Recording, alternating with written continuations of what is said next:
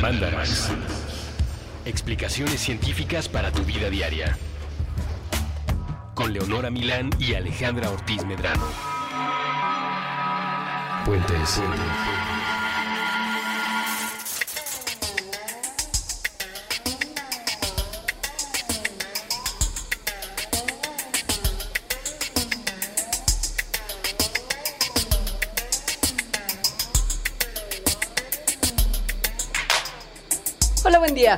Buen día. Bienvenidos a un Mandarax más. Otro Mandarax más. Otro Mandarax más es ya el 062. Ya llevamos un montón, ¿eh? A mí hacer 60 de algo ya me parece, o sea, sean abdominales, No, bueno. minutos de cardio, y, Unas lagartijas. A mí no me salen ni seis. lagartijas no de manera 3. Pero chaturanga sí, ¿eh? Chaturanga es como, como esos burritos norteños que les metes machaca y en tortilla de harina. Ese es chimichanga. Y ¡Caray! tampoco me saldrían 60. Sea, si te necesito para mi negocio de chimichangas. Ah, no, bueno, me- sí, 30 y 30 puede ser. No, pues, o sea, justo. O, o 60 y 60, 120. 120 chimichangas. Vamos a hacer una fiesta. Mm. 62, Mandarax ya. Y este número 62 está dedicado a un tema mitológico. Un temón. El de leyenda. Es que, ¿sabes que Desde que estábamos haciendo. ay, no me acuerdo cuál Mandarax fue que también nos dedicamos a desenmascarar mitos de las primeras veces que Creo lo que hicimos. uno de Halloween. Puede O sea, ser. bueno, de cosas de Darks. Puede ser. Porque llevaba ya cocinándose Sí. nuestra imaginación. Sí. Vaya, eh, tienen que entender, para ponerlos en contexto, que Alejandra y yo somos gente del pasado. Salvo, Sí. o sea, porque Alejandra es muy millennial y si usa Snapchat muy seguido, somos de corazoncito más de la época de los 90, punto. Ujú, Sí, En ciertas cosas. sí, no, tienes toda la razón. Estamos aferradas. Sí, poco, sí, sí. ¿No? Yo, yo no quiero conocer música más allá del 2005, por, Por, ejemplo, esa época nos trajo tristezas y alegrías, sonrisas y lágrimas. Y mucha carta cadena por mail. A mí me siguen llegando algunas, tengo que confesar, no por mail, pero ya por otras redes sociales. Ah, sí. Por a, mail ya menos, a pero mí, sí. yo hace mucho que no abro una, una carta cadena. O sea, a mí en el, en el chat de- del, del Face, Ajá. de, sobre todo de mi page, porque tengo Ajá, un sí. perfil y una page, ¿no? En el de mi page me vienen muchas cosas de arcángeles. ¿Sabes cómo? Como que el ángel me va a bendecir si le reenvío Sí. eso a 60 personas. Sí, creo que a mí mi capullo de misantropía me protege muy bien de todas esas cosas. Es muy probable. Sí. Digo, alguna, alguna ventaja de- No, tenía que tiene tener. muchas. Muchísimas. Ahora, el problema de, de- de las cadenas de mail, mail, como tal, que era lo que vivíamos en los 90, 2000. ujú. 2000, 90, 2000, es que, o sea, claro, finales de los 90, que el principio de los 2000 Sí. siguen siendo 90 en mi mente, ¿no? sí. Que es que venían de gente cercana que tenía tu mail, como familia, Sí. ¿no? Era una cosa muy de Compañeritos de la sí, escuela. compañeritos de la escuela. O tía de compañerito de la escuela. Entonces, el capullo de la misantropía ahí no era tan funcional. Exacto. Porque esa gente tenía acceso. Además, no, el capullo de la misantropía es algo que se tiene que ir trabajando.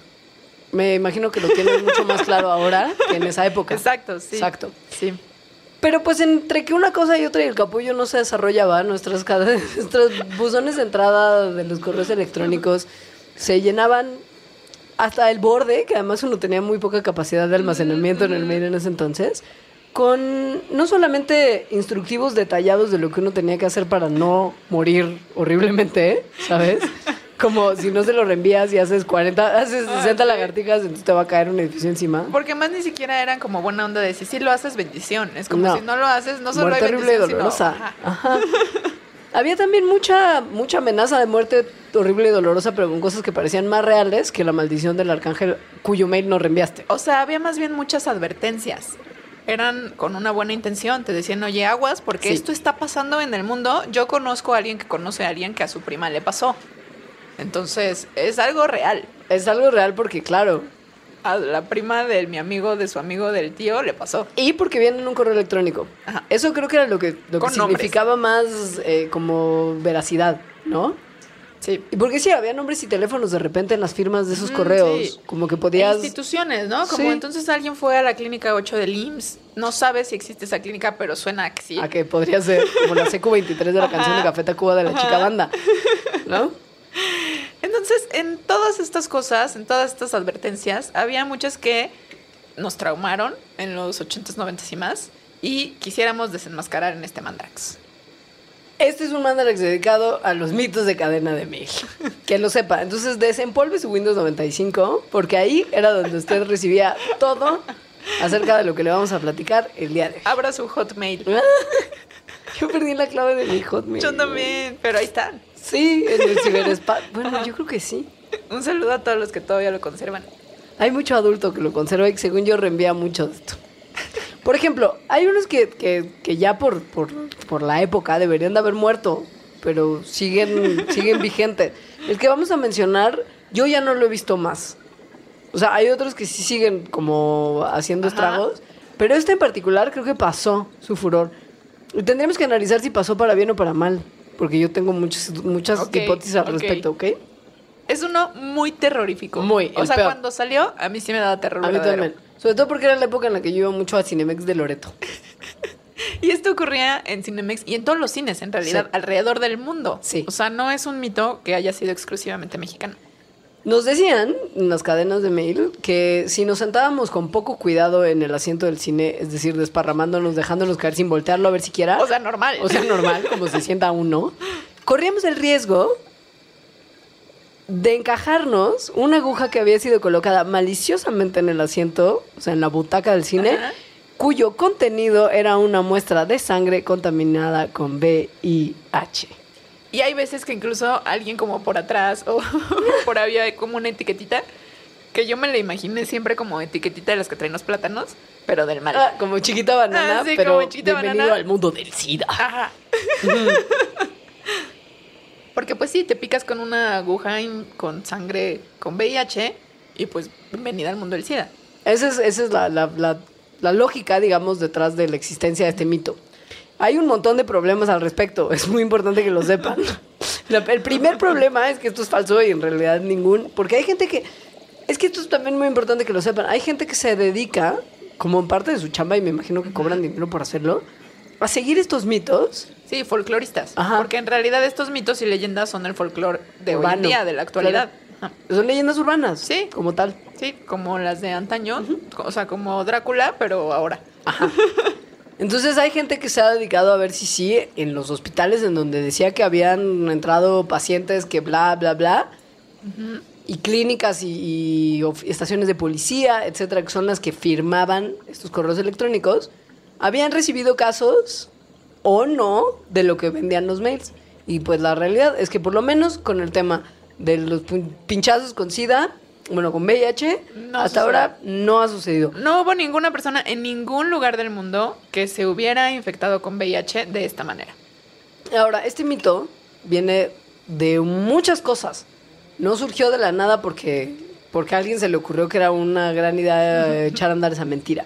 O sea, la realidad es que ha habido gente que se ha sentado en agujas en, en teatros de cine, pero no se ha encontrado ningún rastro de VIH en esas agujas. No ha habido etiquetitas que diga bienvenido al Híjole, mundo del SIDA. viaje. Si a mí me pasara que me siento en cualquier lugar y hay una jeringa. No, fatal. Ajá. No, fatal. No, no, no, no, fatal. O, o, o también que es que este mito venía también en otra modalidad que era te ligas a una chica en el Ah, antro sí. o a un chico en el antro y entonces pasas una noche de Loca. copas, una noche loca. Sin protección. Sin protección había. Y a la mañana siguiente amanece el espejo del baño con la leyenda Bienvenida al mundo del SIDA. O te manda, o el novio en cuestión mandaba a la novia al vuelo de Cancún a la Ciudad de México de vuelta con una cajita que adentro tenía una rosa marchita y una nota no, que decía no Bienvenida al mundo del. SIDA. Ese a mí me tocó mucho también y justo era la época en la que había como muchos viajes de spring break de mis generaciones de las escuelas y así. Entonces todo el mundo vivía el terror de conocer gente en los viajes porque Bienvenida al mundo del SIDA. Pero esta leyenda urbana viene de mucho tiempo atrás, incluso antes de que supiéramos que existe el VIH y que Sí. hubiera una epidemia de VIH alrededor del mundo. De los 30 en realidad. Sí. En algún momento, en realidad entre los del siglo pasado, entre los 20 y 30 del siglo pasado, en Nueva Orleans, y era el hombre de las agujas.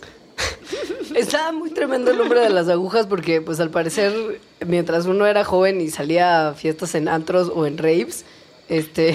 En los 20, en los locos no, no, 20s. no raves, pero lo que pasaba en los 20 es que, en teoría, había gente que inyectaba algún tipo de anestésico a señoritas en, a- en cines sí, y en clubes. Ajá. Y la anestesia las drogaba y ellos las raptaban y las llevaban al mundo de la perdición como trata de personas. Era trata de personas, ¿No? exactamente. Sí. Ajá. Ajá. Entonces, pues uno estaba muy pendiente de que le, le dieran un pinchazo porque pues vida de prostitución obligada. Pero entonces las mujeres sí, en esos momentos hubo un tiempo en el que trataban de sentarse a las orillas, por ejemplo, porque el hombre de las agujas no estaba solo. Eran Ajá. dos que llegaban y se sentaban a la izquierda y a la derecha de las señoritas y entonces así ya hacían todo su crimen. Entonces las mujeres se sentaban en la orilla para evitar que, que trata de personas. Claro. La realidad es que esto tampoco tiene raíces en la, en, en la verdad, porque pues ni se... O sea, ni hubo como personas desaparecidas, ni en Nueva Orleans había muchas chicas que de repente ya se dejaban su vida y empezaban a estar en bares prostituyéndose, ¿no? O sea, también era una especie de leyenda urbana, pero de su momento. Ajá. Pasó de boca en boca y después se modificó, porque las leyendas urbanas suelen modificarse con el paso de los años, y ya no era gente que secuestraba a la gente para la trata, a mujeres solas para trata de personas, sino que eran de plano asesinos. O sea, gente que con agujitas llenas de veneno pasaban y le daban pinchazos en el cuello a la banda y pues muerte. Está muy darks. Está muy darks. Y esto, obviamente, el derivado del VIH es súper darks también. Está súper darks. Pero bueno, nunca sucedió. Nunca sucedió y lo que lo explica en realidad es que, que esto es una cosa interesante y es por lo que yo me, me pregunto si es bueno o malo que haya dejado de circular. Como que el momento en el que el VIH empezó a ser una posibilidad real de contagio para todos y no era ya solamente drogadictos, homosexuales, hombres y Ajá. gente que tenía transfusiones de sangre con sangre contaminada y la gente, se- o sea, la gente que era heterosexual, casada, que nunca había tenido una transfusión y que nunca había probado una droga intravenosa en su vida, empezaba a contagiarse también de VIH, fue el momento en el que todos empezamos a ser susceptibles a un miedo colectivo, ¿no? O sea, ya no era un miedo focalizado de un grupo social en particular, sino que ya éramos mucho más conscientes de que nos podía pasar también a nosotros. Y ese es el tipo de miedo en el que las leyendas urbanas florecen. Y además, ya viendo como si sí podría pasar o no, es difícil que pase porque el virus del VIH vive prácticamente en nada afuera de... De su vector, Ajá. o sea, de su hospedero. Necesita Sin em- estar adentro de, de- de un animalito que lo transmita y que lo cargue, que lo Sin porte. embargo, la infección por agujas u otros materiales contaminados es una cosa real, Sí. que por eso se infecta mucha gente. Sí. Entonces, sí podría pasar. Se ha visto de casos en los que en jeringas, justo el VIH puede sobrevivir semanas estando activo. Después no se sabe muy bien qué tanto puede, o sea, cómo, cómo permanece su poder de infección, pero el virus sigue ahí. Ha habido casos, y esto sí es muy triste, un hombre en la cárcel loco se sacó sangre siendo él VIH positivo e inyectó inmediatamente a alguien más con eso y la persona inyectada sí fue, desafortunadamente, víctima de la maldad del inyector, ¿no? Porque sí contrajo VIH.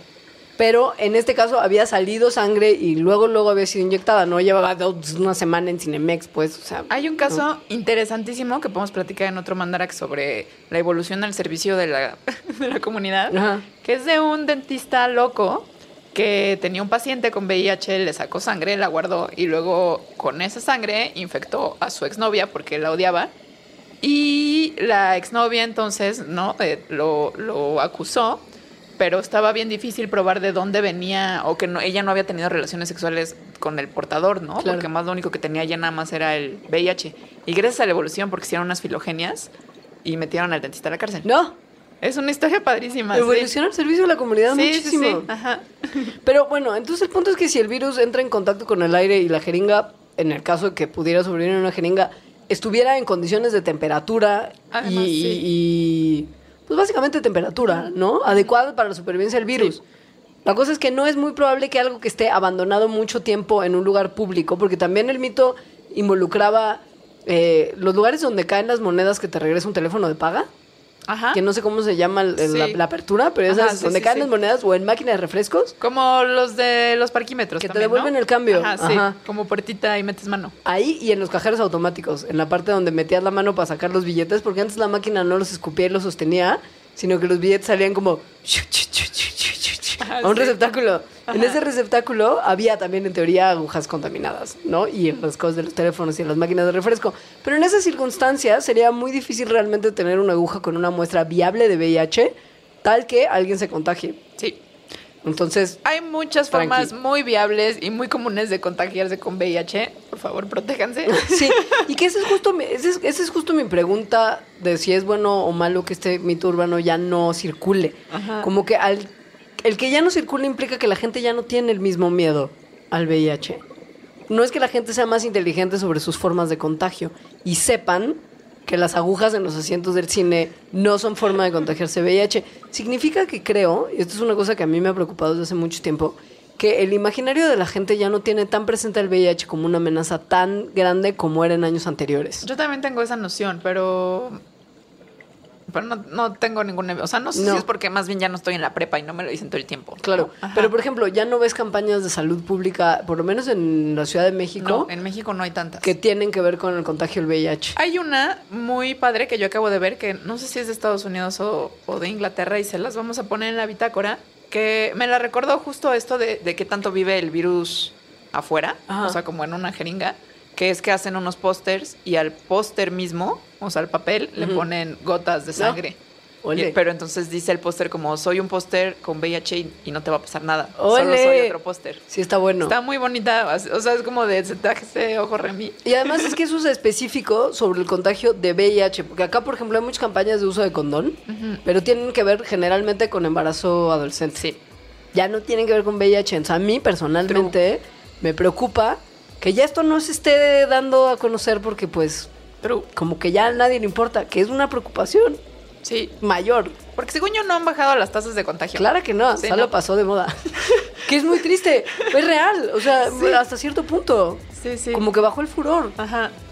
En fin, eso justo, no tenemos mucha evidencia, pero piénselo y medítelo. Y Sí. si tiene hijos, hable con ellos. Mucho.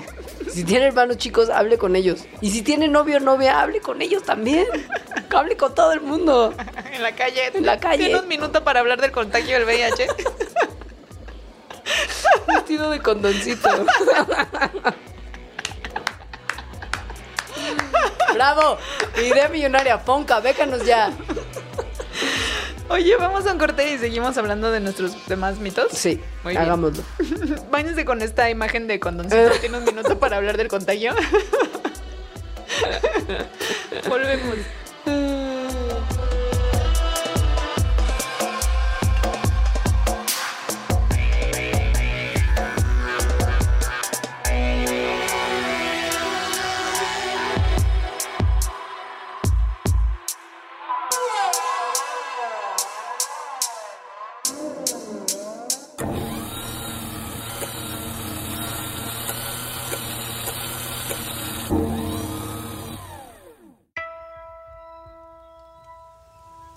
Piensa que se trata de una esfera.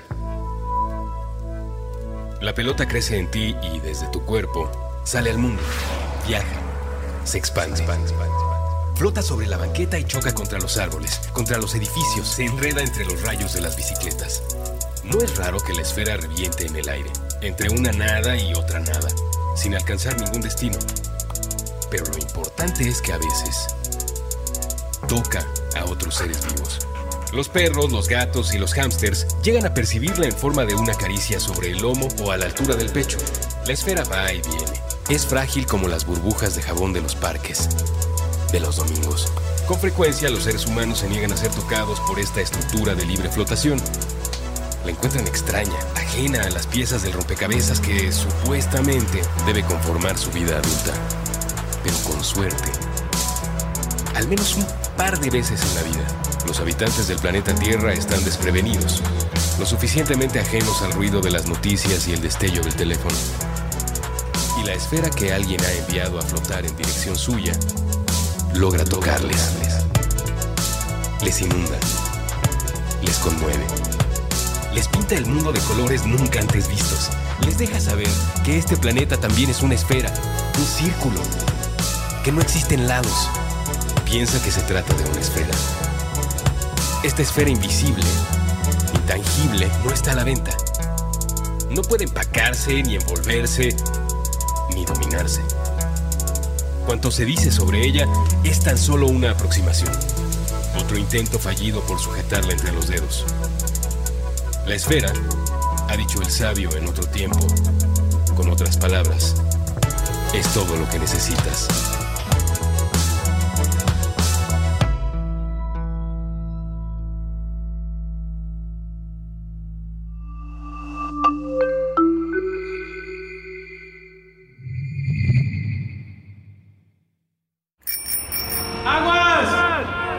Recuperando nuestra relación con el H2O, con Elías Catán y Andrés Vargas.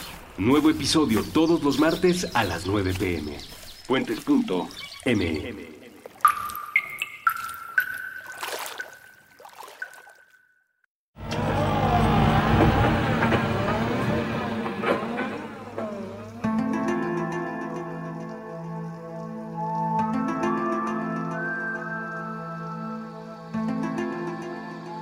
Hola, ya volvimos a seguirles desenmascarando o no ¿O no? leyendas urbanas. Leyendas urbanas que pueden seguir girando o no. Porque esta también debo de confesar que hace mucho tiempo no la veo más. Ajá, yo tampoco. Pero que tiene consecuencias interesantes. Que son como cuando la gente sí hace esto de verdad, pero voluntariamente. Es un mal viaje. Ajá. La leyenda urbana básicamente era hombre de negocios, sale de viaje, se queda en un hotel o se va de fiesta, Ajá. lo drogan. O sea, hay, mil, hay mil variantes de la leyenda, pero el punto es que esa persona acaba durmiendo inconsciente por alguna razón en la noche y a la mañana siguiente amanece en una tina de hielo con una cicatriz Gigante. gigante a la altura de, pues, como el abdomen bajo. Ajá. Y pum, va al hospital porque, hola, despertó en la tina de hielos con una cicatriz y le dicen que ya no tiene generalmente riñones porque es uno de los órganos con los que uno puede, pues, vivir sin ellos. Por lo menos sin uno. Sin uno, Sí. porque tenemos dos. Sí. Ajá. Y lo cierto es que en el mundo hay más demanda que oferta de órganos. Sí. O sea, sí hay una lista muy larga de gente en los hospitales y pues en una situación difícil que están esperando varios órganos. Hay desafortunadamente también redes importantes en el, pues, como mercado negro que ahora supongo que se canaliza en el dark web. Ay, o sea, en el internet Ajá, sí. profundo, donde Y en se puede narco, comprar seguro. desde, Ajá, sí. sí. desde un arma hasta drogas, hasta seguramente gente, ¿no? Si uno sabe dónde buscar. Y todo esto, pues, principalmente habla de que, uno, tenemos una pésima cultura de donación de órganos y la gente ah, de repente no dona. Y dos, que pues sí, tristemente, la medicina moderna no puede de repente evitarle a la gente la necesidad de trasplantes. Y fue un miedo muy común por ahí de los noventa y tantos finales, el, el que fueras de viaje, te estuvieras tomando un trago en un bar, te drogaran y te robaran tus órganos. Lo que está más tremendo, si me lo permites, es que la, esta gente que se tomó toda la molestia de secuestrar a alguien para quitarle los órganos y meterlo en una tina de hielo, no le quitaba ya todos los órganos de una buena vez y los vendía todos, ¿no? Me da mucha risa que Tenían, solamente fuera tenían como... cierta compasión. Ajá, o sea, solamente les, les podían, biológicamente hablando, quitar un riñón y hacer todo un desastre por un riñón. Que justo como es un órgano más prescindible, es de los que menos, me imagino, prioridad tienen en las listas de trasplantes. Probablemente sí. ¿No? O sea, Ajá. debe de ser mucho más prioritario un corazón, Sí. un hígado, Sí. ¿no? Sí. Que, que un riñón. Pero el tráfico de órganos también es algo que existe. Sí. No como, como en esta leyenda urbana que No. estamos... O sea, nadie nunca ha despertado en un hotel después de una fiesta, Nunca. en una tina llena de hielos y en el espejo No. ya no tiene... Jaja, ya Hola, bienvenido al club del sin riñón. ¿qué? Eso nunca ha pasado. Oye, aparte lo que estaba increíble de estos mails es que había validación. O sea, a diferencia de los de VIH que había muchas versiones del mismo mail circulando, este se hacía como una cadena en la que la gente respondía. O sea, por ejemplo, que John decía, cuidado, a mi primo del amigo del bla Ajá. le pasó. Y abajo Jennifer decía, es cierto. Y además lo que es muy importante es que a mi sobrina del bla, bla, bla, bla, bla, que también le pasó, tenía una incisión súper bien hecha que claramente implica que hay profesionales médicos involucrados. Y esta es la parte que se pone creepy.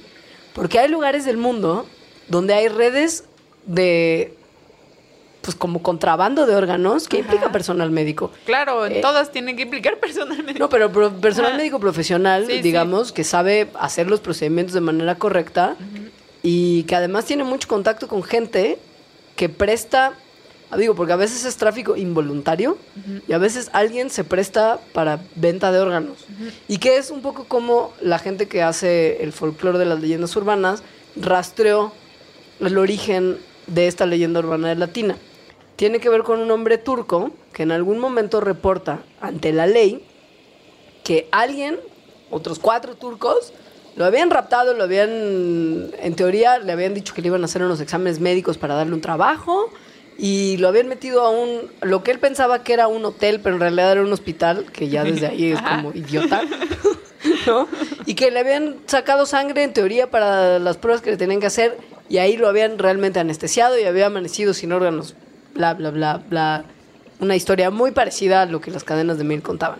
Lo que después se dieron cuenta, después de arrestar a la gente que él señaló como los culpables del robo de órganos, es que él estaba coludido con esta gente que le había quitado los órganos para vender uno de sus riñones y quedarse él con parte de la lana de toda la movida del trasplante. Which es ilegal. O sea, hacer eso también es ilegal. Usted puede Solo que- donar si sí. quiere, si Bueno, le sobran ajá, órganos, si quiere regalarlos, Sí. sí. pero no se pueden vender. Si le sobran órganos. si tiene dos corazones. Pues igual y puede regalar uno. O el tema de los riñones es, muy, es, es común, o partes del hígado, de repente si no El necesitas un tema de los trasplante riñones entre total. familiares es muy común. Sí. Sí. Entonces, Porque, sí. digo, quedarse sin un riñón tampoco es que sea trivial. No es lo óptimo. No, los riñones lo que hacen en el cuerpo es que filtran y o sea, y quitan como eh, desechos, minerales y otros fluidos a través de la orina. Sí. O sea, después de ahí sale la orina. Entonces, si dejan de funcionar los riñones, te empiezas a envenenar, tal cual. La gente tiene que tener una especie de riñón externo, que es una máquina de diálisis, que tome el líquido restante de todos los procesos digestivos que ocurren en su cuerpo, lo filtre y lo, bueno, en realidad las, las máquinas de diálisis filtran la sangre directamente para Sí. sustituir la actividad que los riñones harían. Pero el punto es que usted tiene que estar conectado todo el tiempo a un aparato que le evite este envenenamiento. A veces ya se puede nada más como en la noche y cosas así, pero Ajá. sí es un... y es muy delicado. Y reduce obviamente la calidad de vida de manera muy tremenda. O sea, se puede sobrevivir a diferencia de justo otros órganos que sin ellos, sin los cuales no, son condiciones sine qua non de nuestra vida. Ya sabes, como, qué sé yo, Los el pulmones. corazón, los pulmones. Acá se puede, pero no es lo ideal. No, nadie vive cómodo con un problema de disfunción renal. Yo creo que tampoco mucho tiempo. No. No. Evita, sí, ev- te Sí. quita longevidad de forma importante. Entonces, lo que está muy tremendo es que a raíz de todas estas leyendas y de cosas muy fuertes que pasan en el mundo, las legislaciones sobre trasplante de órganos se han ido apretando de manera importante. Es decir, por ejemplo, en India, en los noventas, cuando esta leyenda estaba en su boom, el Parlamento hindú restringió las donaciones de órganos a familiares cercanos. Es decir, usted no puede ir a donarle órganos, por lo menos como estaba la legislación en esa ajá. época, randomly a la gente. Se necesita, digamos, como prueba de familiaridad y de parentesco para una donación. Y si te cachan vendiendo un órgano, es cárcel. Pero el problema es que esto viene de casos muy comunes y que siguen ocurriendo en India de gente que vende sus órganos y redes médicas que reclutan, por ejemplo, a gente sin hogar o gente sin trabajo y les ofrecen dinero a cambio de órganos. Y Pues ellos, sí. por supuesto, pues lo, lo que es la reventa, ¿no? Lo, lo que es, lo que es eh, de las cosas más darks de nuestro mundo capitalista. Sí, un riñoncito más o menos le viene costando a usted, si lo va a ir a comprar ahí donde no se puede, entre 6 mil y 10 mil dólares. Ya con la operación, o sea, te incluyen ya el, el procedimiento de inserción. Pero de esos 6 mil a 10 mil le pagan mil a las personas que lo están vendiendo. Lo cual para ellos es un montón, porque es como lo que ganan en un año de trabajo. Lo que es muy importante es que usted se mantenga lo más sano posible. Y que lo no al tráfico de cosas horrendas. Es lo ideal. Si le ofrecen mil dólares por un riñón, diga no, si es posible. Ahora viene uno de mis leyendas urbanas más favoritas. A mí también me encanta, porque, vuelve. la vi- no, y además yo la vivía continuamente de chica. Yo O sea, también. sí es un recuerdo que tengo no nada más de la cadena de mail, Sí. sino de sí de niña estar en la escuela y como ten cuidado con los extraños por muchas cosas. Ajá. Una de ellas porque tienen calcomanías, el sticker como tal que más yo amaba y sigo amando, Sí. con droga. El rascahuele era especialmente aterrorizante, supongo, porque pues al momento de oler, como en los en esa época nadie entendía nada sobre tampoco consumo de drogas Ajá. fuertes, uno creía que rascando y oliendo ya te drogabas, porque en las puntas de los dedos y piel nasal, supongo, o algo, llegaba además de una versión como de ácido, ¿sabes? Ajá. Era como LSD. Yo me acuerdo, además me, me los describían y me acuerdo que eran un, o sea, mm, como en mi recuerdo, eran unos stickers que tenían como tornasol un poco y brillosos. Como que esa fue lo que mi mente se imaginó. Ajá. Y me acuerdo que una vez vi unos y dije, esos son.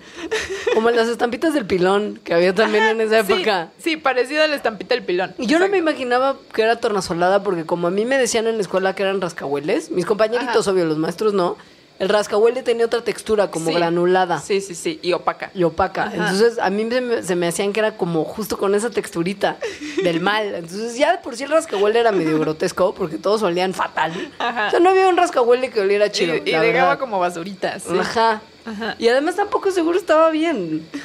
Ya como, como pensándolo en términos de, o sea, ¿de qué eran? ¿Cuál era la, la- la sustancia que olía? Su nombre es rarísimo. Rascahuele. Está todo mal. Entonces nos decían mucho que, sí, primero, creo que antes de las estampitas a mí me decían que dulces de los extraños, no porque la droga. Sí. Después estampita.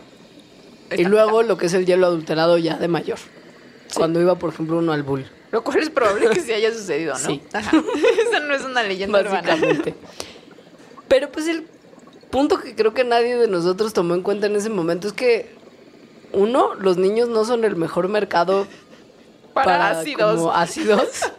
Porque además de que, pon tú que además el LSD no es adictivo en el sentido que no te enganchas si te dan una vez y el niño ya se vuelve un adicto para siempre, sino que tampoco tienen varo suficiente como para comprar ácidos y desarrollar un problema de adicción a los alucinógenos. O ninguna otra droga. o ninguna otra droga. Es que yo creo que se subestimaba mucho la inteligencia y el modelo de negocios del narco, que es uno muy bueno, la verdad. O Sí. sea, son personas que en su, en su negocio que está muy mal y que hace daño al mundo, pues sí lo tienen muy bien planeado. Entonces, efectivamente, es poco probable que vayan a ofrecerle drogas gratis a gente que no va a comprar, o sea, un mercado infantil. Ajá. Hubo hace unos años el escándalo de que en ciertas fiestas, por ejemplo en la delegación Álvaro Obregón, Ajá. que eran Ah, sí. perreos, Sí. se les regalaba, y ahí sí lo entiendo, mona a los niños, pero para después reclutarlos para redes del crimen. Claro, más bien para dañar sus como, mentes. brain- como Ajá, lavarles sí. el cerebro. Y eso Ajá. tiene más sentido, punto número uno, porque la mona es bien barata. ¿Sabes? O sea, como modelo de Y sí negocio. te pone muy mal y sí, sí es te adictiva. pone muy mal y eso sí te, sí, eso sí Sí. te, te deshace Ajá. las neuronitas y es muy fácil que para conseguir más, siendo un chavito, Sí, pues hagas chambas igual y con la gente que te la dio, que vayas a Sí, esas sí. fiestas, ¿no? Sí. Eso todavía tiene un poquito más de sentido. Pero están bits con ácido. Toda la colonia, Además- con toda la además- colonia Roma Condés estaría persiguiendo estos di- dispensarios Yo ya me ácido vi. gratis. Yo ya me vi. Imagínate. Pero, no, además, el, hay una razón por las cuales los ácidos se ingieran por la boca, que es que así, Así se absorben. Es muy difícil, o sea, más bien se absorbe muy poco para la piel. Este, veía hace rato justo por eso, porque dije, "Mm, tal vez sí se pueda. Hoffman, el Sí. que inventó el ácido, cuenta que el 16 de abril de 1946, que fue cuando en teoría él mismo, ¿no? Escribió en su diario de, ah, me equivoqué y me puse. Hasta el socket. y me puse hasta el socket y me fui a andar en bici. Em, lo, se puso hasta el socket porque entró en contacto con las manos con esta sustancia, con el ácido. Pero entonces hay muchos químicos de ahora que lo que piensan es que ese relato Es piña. es- fue piña. O sea, que se lo comió. Se lo tuvo que haber comido porque para ponerse hasta el socket, como además dijo haber estado, no era tanto, pero estuvo dos horas y viaje y tal, no hay forma de que, de que por las manos pudiera haber entrado una dosis que le causara algún tipo de... Ay, me siento diferente. Es verdad. Por si usted eh, no está al tanto de la historia, ese señor está analizando primos de... El jarabe para de sí, no, pero estaba, estaba explorando... ¿Te acuerdas cuando hablamos en el Mandar Darks de el fuego de San Antonio? Ajá, sí, que la sí. gente se enfermó con cornezuelo del Sí, centeno. cornezuelo. Y que pues un hongo muy malévolo se había puesto a todos los nervios muy de punta y alucinar como locos porque se había infectado el pan de centeno justo con el que hicieron pan de este hongo que tiene propiedades alucinógenas muy fuertes. Entonces Hoffman estaba trabajando en sintetizar derivados de las sustancias activas de este tipo de hongos para fines médicos, o sea, como para investigación médica. Sí. Y de repente el- la Yupi, yupi, diamina yupi. del ácido lisérgico, número 25, porque fue la, prueba 25, que hizo, Sí, exacto. fiesta para todos. Yo creo que hay algo que Hoffman no nos contó. Obviamente. Sí. Se lo agradezco, pero, pero sí, en- esa historia está llena de, de mucha mística. Está padre. Es bonito que es bonito que uno piense que fue lo suficientemente responsable como para no meterse algo que además en su versión original había hecho que la gente se matara. ¿No? Además, a mí me encanta que ahora el 16 de abril sea el Día Mundial de la Bicicleta. por esa historia. ese- sí. Y además que haya creído que alucinando madres, la mejor de las ideas era salir a andar en bici. Me hace súper irresponsable. Es que yo creo que no se drogó. Al menos no ese día, no se salió a andar en bici. No, o No, sea, toda no, hay varias cosas de su recuento sí. que, no, que no coinciden. Pero bueno, ese es el mito detrás del mito. Volviendo a los 80 y 90, no solamente estaba en, en rascahueles, sino también en tatuaje temporal. Ah, sí. Que eso es padrísimo, porque Sí. lo, lo- necesita de lo mismo, que a través de la piel se absorba la sustancia en cantidades suficientes para, uno, drogar al niño Ajá. y dos, volverlo adicto. Los tatuajes con los que el mito empezó Es- a... hay, hay mucho material aquí para la Rosa de Guadalupe. Sí, muchísimo. Antes, eso, eso fue en realidad como empezó el mito. O sea, está rastreada la leyenda urbana al tatuaje temporal, que además venía de una, de una como compañía en particular, cuyo logo era una estrella azul. Ajá, por eso en Estados Unidos se llamaba así. Y así se llama la leyenda urbana. Desde los ochentas, antes, se hablaba de las, de las estampitas con, con ácido, Ajá. pero como que después el mito derivó en lo de los tatuajes y en México confundimos las dos versiones y nos las daban a todos los maestros, sobre todo como maestros y gente en la escuela. A no mí- tanto en la de escuela cadena, me lo decían sí, mucho. Y lo que, además muchos maestros en Estados Unidos defienden el haber ellos transmitido esta información, porque dicen que es mejor como que cuidar de más Mm. Como, a no ser precavidos. Como error tipo 1. o Pues- sea, es mejor falso, no me lo sé, falso positivo que negativo, falso negativo que positivo. Digamos que Ajá. es mejor que los niños estén alertas y no se coman dulces que les dan extraños por si las dudas, que no decir O sea, nada de que la- sería como ¿no? una versión muy light y rara del principio precautorio. Sí. Pero aquí como que con menos evidencia, porque Ajá, el sí, principio por eso muy sí light requiere no hay nada de sí. evidencia. Lo que es muy bonito es que a la fecha hay todavía muchas variantes de esto que tienen que ver con el Halloween. Y con otro tipo de drogas. Sí. Con tacha, tacha, tacha, tacha, tacha, tacha, tacha. con tachas. ¿Recuerdas esa canción de los de también Sí, era de claro. 90? Padrísima, del Medusas. La canción de la tacha. De Factor X. Así se llama la banda. De nada. Público demandarán. Bueno, ahora esta leyenda se ha transformado en eso, en que en los dulces de Halloween se esconden tachas. A lo cual también ya veo a muchas personas saliendo a pedir Halloween. Solo ver- para que le den ver en tachas. qué momento le toca. Claro. Es que además eso es lo absurdo. O sea, es la cosa más tonta de pensar en un modelo de negocios así. Y además es muy, justo también habla muy mal del conocimiento que se tiene de drogas más, pues más modernas, porque el éxtasis tampoco genera adicción inmediata. Y además, también mm, como la, la.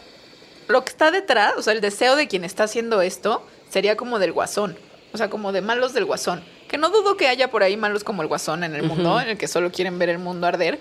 Pero no tantos como para que sucediera. Porque en realidad, ¿cuál sería el propósito de que niños que salen a pedir dulces en Halloween tengan una sobredosis de tacha? Claro, porque además no vieron quién se los dio. O sea, te dan, imagínate que te dan 300 dulces.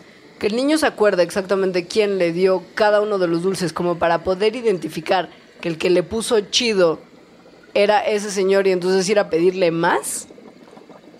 Es, es, es como No, súper ingenuo. El propósito solo sería que los Que los niños, niños la- se, se- se malpasaran. Ajá, se malpasaran y tal vez murieran de una sobredosis, porque puede pasar, ¿no? Si eres un niño. Pues Y sí. ya, ¿no? Y como reír, oh, oh, oh, oh, y Como tu de casa pintado serial. del guasón, Ajá. exacto.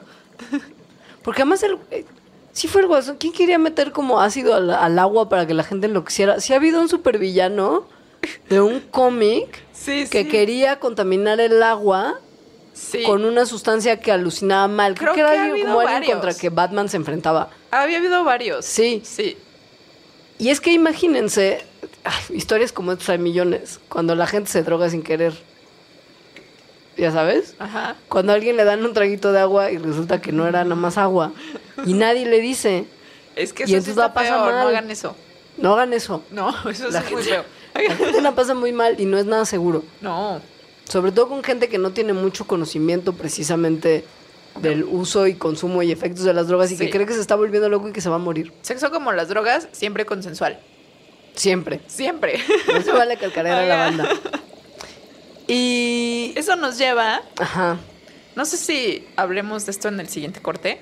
Sí, sí, porque además, nada más una cosa más que es bien interesante. Creo que lo que vale la pena nada más recalcar de la mitología del ácido en estampita Ajá. es que todo viene un poco de la presentación en la que de repente Ah, claro. se distribuyen los ácidos. O sea, si te pones a pensar en una planilla De Pokémon, De o sea, que tiene Pokémon. dibujo de Pokémones. que se distribuye en eventos como raves, vendido por cuadritos y que la gente se pone debajo de la lengua y hasta el socket. Sí, son como una estampita con figuritas infantiles. Es así, es así como lo distribuyen. Entonces Sí. tiene todo el sentido que, porque además se cree que este mito lo empezó a propagar un grupo religioso a través de flyers. Claramente esta gente dijo, hay que mantener a nuestros feligreses libres de las drogas. Digámosles que estas estampitas están siendo distribuidas a los niños sin su consentimiento y que eso es para volverlos adictos, como tratando de disuadir probablemente a la comunidad uso. adulta Ajá. del consumo de estas drogas, porque Sí. esa es la presentación. Sí. No caramelos con éxtasis, pero el ácido sí se puede encontrar en presentaciones que son muy similares a las que la leyenda urbana describe Sí. como amenaza para los niños. Sí. Claro que son una amenaza para los niños. Los niños no deberían de consumir drogas de ningún tipo, pero no va a haber ningún extraño que se las esté regalando. Eso es lo que es leyenda Y urbana, se las tendrían que comer, no pegar. Además. Entonces sea más inteligente y hable bien con sus hijos. Ahora, por evitar que la gente sea malora, también está bien decirle a los niños que no acepten cosas extraños. Porque imagínate que sí les toca a alguien que quiere ver el mundo arder. Nada de nada, no hay que aceptar nada de extraños. Como veremos, tampoco si uno es adulto. No. En el siguiente parte de este mandarax.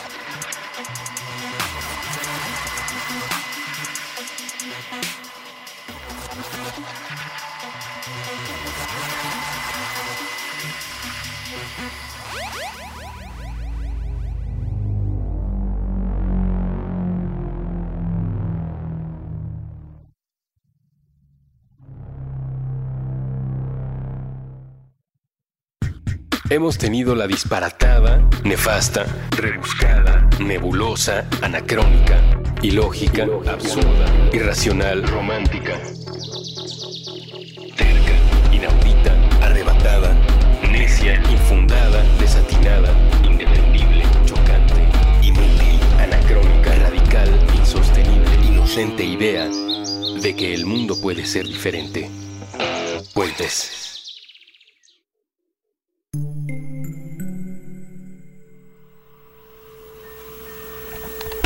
Un libro para el fin. Porque la cosecha de letras nunca se acaba. Con Eduardo Limón. Nuevo episodio todos los martes a las 10 a.m. Fuentes.m.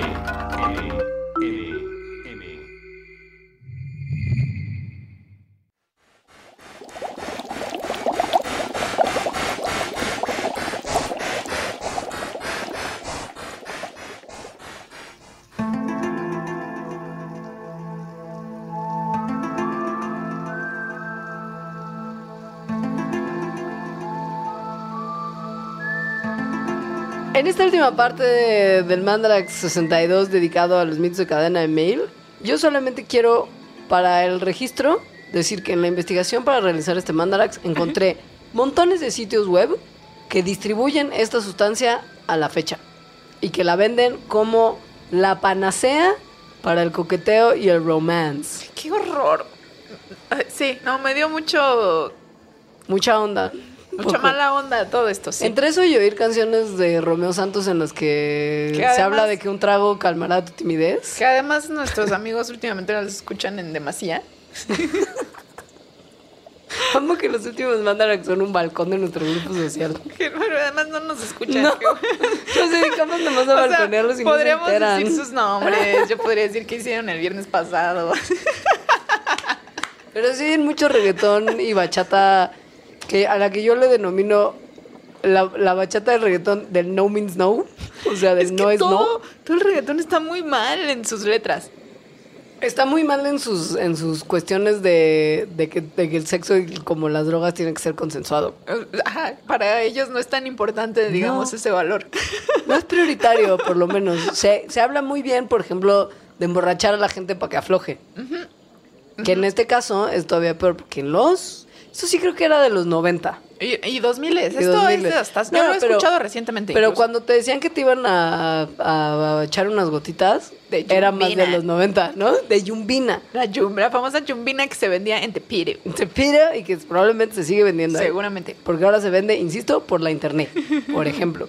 Y la yumbina era como la versión de, perdón que lo diga, de, de bajos recursos, de lo que hoy se, se ha sustituido por sustancias médicas como el roipnol, Ajá, los rufis. los Que rufis. también se usan para eso. Eso sí se usa, pero pues obviamente es mucho más caro. Y, y- Aunque más o menos, porque los rufis lo que hacen es dormirte.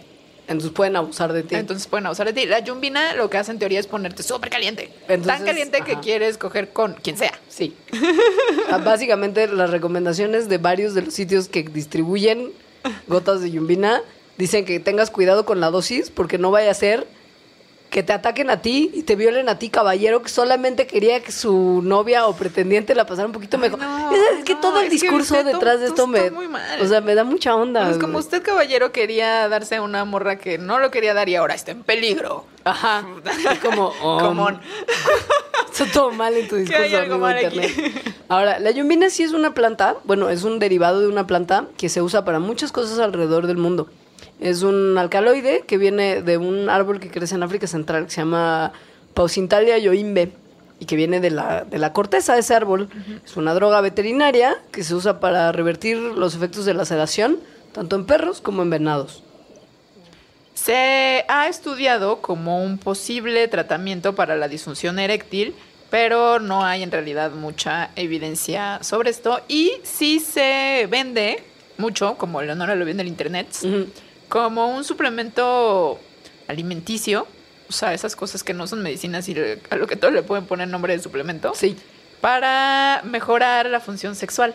Lo que es una locura es que la yumbina, dependiendo de la dosis en la que lo ingieres, puede o bajar o subir la presión sanguínea sistémica, porque funciona como un vasoconstrictor y como un vasodilatador. Entonces, si usted piensa, por ejemplo, cómo funciona la estimulación sexual, tanto en hombres como mujeres, que tiene que ver con flujo sanguíneo aumentado a ciertas regiones del cuerpo, tiene sentido que las sustancias que mejoran el flujo sanguíneo hacia esas zonas puedan actuar también como un estimulante.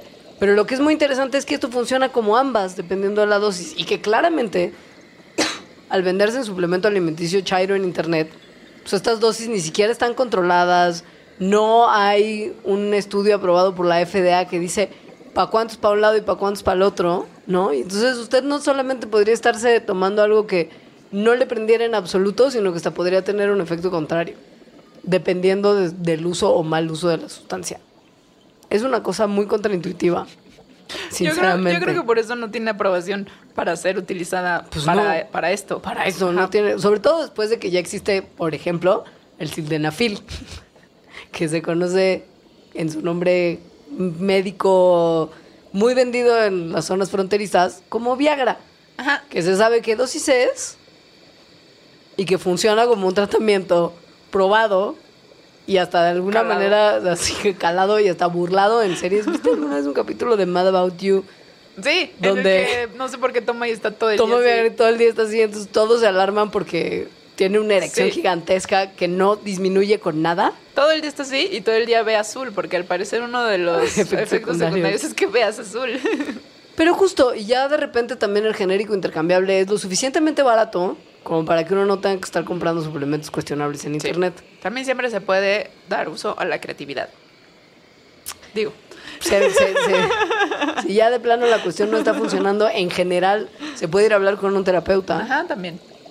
también. Porque muchas de las razones por las cuales la disfunción eréctil es un problema no tienen que ver nada más con cuestiones físicas que se vayan a arreglar con unas gotitas. Tienen que ver con lo que pasa en sus cabecitas. Que es una de las grandes críticas que se le hizo a algo que salió el año pasado, creo que es el Viagra rosa, que Que sería para la mujer. Para aumentar la libido. Ajá. Que en realidad no. La baja del libido en las mujeres, bueno, y en los hombres también, tiene un alto, alto, alto porcentaje que ver no con la cuestión fisiológica, sino más bien con una cuestión emotiva, por ejemplo. Claro. Entonces, por más que uno le dé pastillitas o algo, no va a pasar de, pues sí, siento que mi cuerpo está raro, pero no me voy a ir a brincar a quien sea, me cruce por el camino. Como en Mad About You, o sea, tenía una erección gigante, pero lo que quería hacer era esconderla. Lo que es una cosa que no se debe de hacer, y esto no es tanto leyenda urbana, o sea, es leyenda urbana que la yumbina tiene ese efecto. Porque no. Ajá.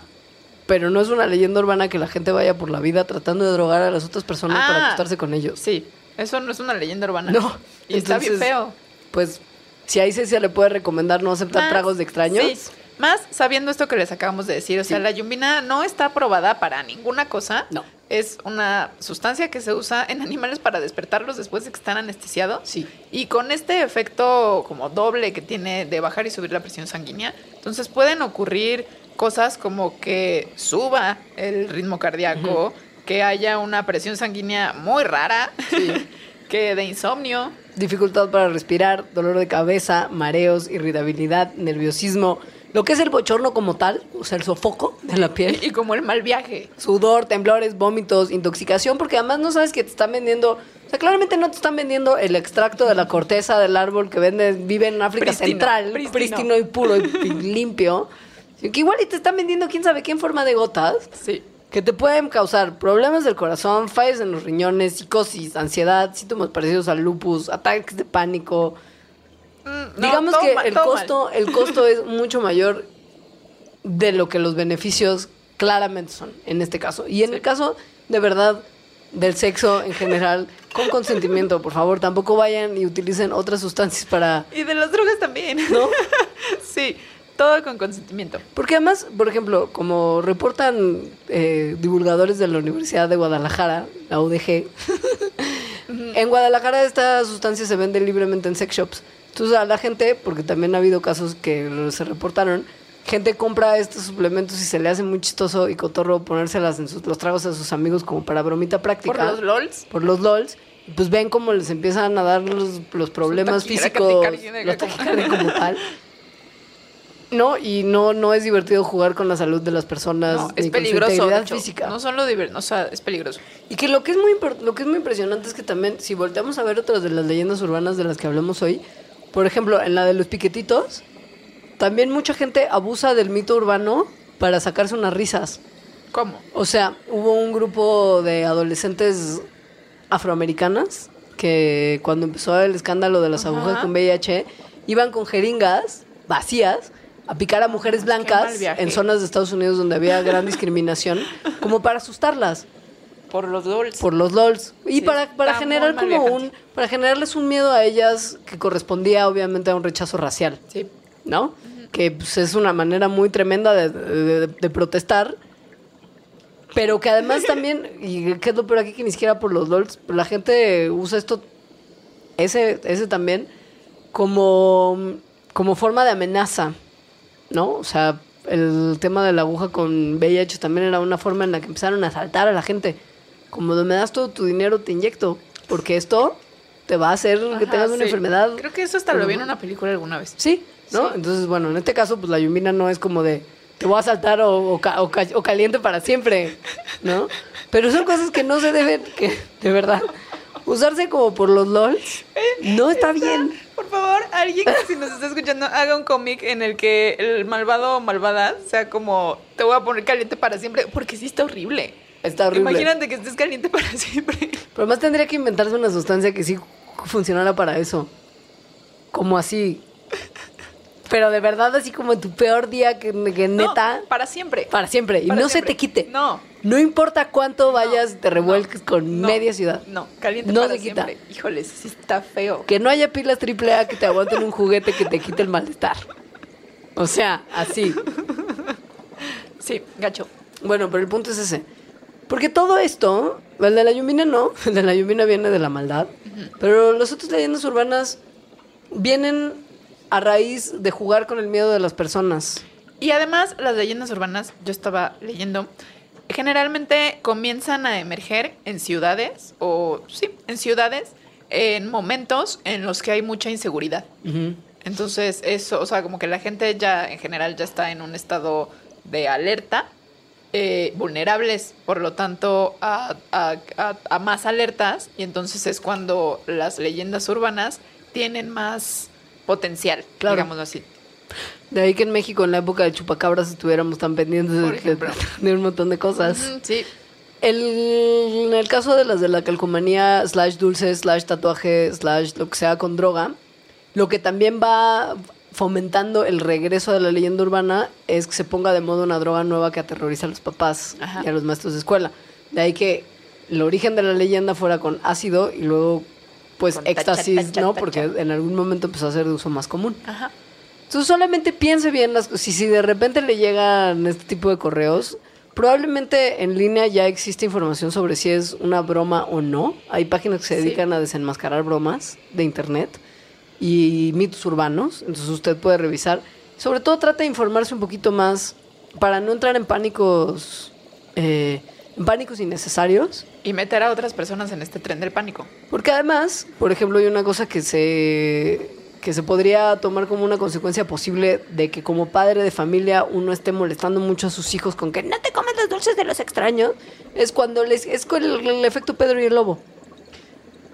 Si Pedro va y le dice a los pueblerinos que hay un lobo y no lo hay, demasiadas veces el día que llegue el lobo, los pueblerinos ya no le van a hacer caso y el lobo se va a comer a Pedro. En el caso de los niños, si usted en algún momento tiene que sentar a sus hijos y decirles que por favor usen condón, porque no solamente se van a embarazar, Porque sino que eso que no se transmite por las agujas puestas en los asientos de cine, sí le puede dar por un, un contacto sexual sin protección. Imagínate que te lo van a echar en la cara diciendo, ay mamá, o sea, cero, ¿te acuerdas cuando nos estabas diciendo todo este asunto del rascahuele con droga? Por favor, o sea, tú y tus mitos, eso no pasa. Sí, en general es buena idea tener una mente escéptica y buscar fuentes confiables. Eso sería lo Sí. óptimo. Y no causar pánicos innecesarios porque cuando uno tenga que informar sobre algo que sí está pasando, igual ya no le van a creer. Lo mismo con los hospitales, lo mismo con las escuelas, ¿no? Sí. Si se emiten recomendaciones, que vengan de un lugar certero, por favor. Y pues ya, Muy bien, pues muchas gracias por este programa. digan no al regga- al reggaetón que fomenta prácticas sexuales sin consenso. Híjoles, vamos a empezar a balconear más a nuestros amigos, ojalá. Bueno, nuestras redes sociales son, la mía, mi Twitter es arroba alita-emo, Yo soy arroba leos mandarax es arroba mandarax. y el Facebook es www.facebook.com. Diagonal Mandarax lo explica todo. Y recibimos con muchísimo gusto sus recomendaciones sobre temas para tratar en el programa. Traten por favor de pensar una vez más, solamente lo repito porque de repente nos llegan cosas muy puntuales. Demasiado específicas Exacto. no funcionan muy bien. No, o sea, si ustedes nos quieren preguntar eh, por qué uno de repente sueña con arañas, no vamos a hacer un mandarax entero de eso. Piense en un tema... O los sueños en general. Exacto. ¿No? Sí. Nada más eso. Sí. Una pequeña aclaración. Muchas gracias. Bonita semana.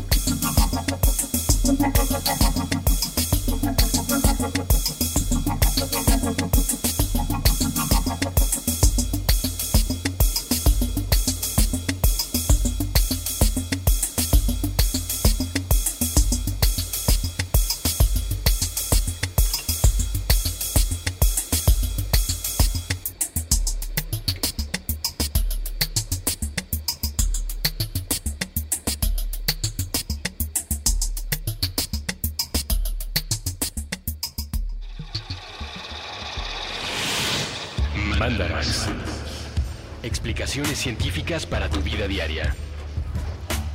Con Leonora Milán y Alejandra Ortiz Medrano. Puentes. It's time for today's Lucky Land horoscope with Victoria Cash. Life's gotten mundane, so shake up the daily routine and be adventurous with a trip to Lucky Land. You know what they say. Your chance to win starts with a spin. So go to LuckyLandSlots.com to play over 100 social casino-style games for free for your chance to redeem some serious prizes. Get lucky today at LuckyLandSlots.com. Available to players in the U.S., excluding Washington and Michigan. No purchase necessary. VGW Group. Void where prohibited by law. 18 plus. Terms and conditions apply. Ever catch yourself eating the same flavorless dinner three days in a row? Dreaming of something better? Well, HelloFresh is your guilt-free dream come true, baby. It's me, Kiki Palmer. Let's wake up those taste buds with hot, juicy pecan-crusted chicken or garlic butter shrimp scampi. Mm. Hello Fresh. Stop dreaming of all the delicious possibilities and dig in at HelloFresh.com. Let's get this dinner party started.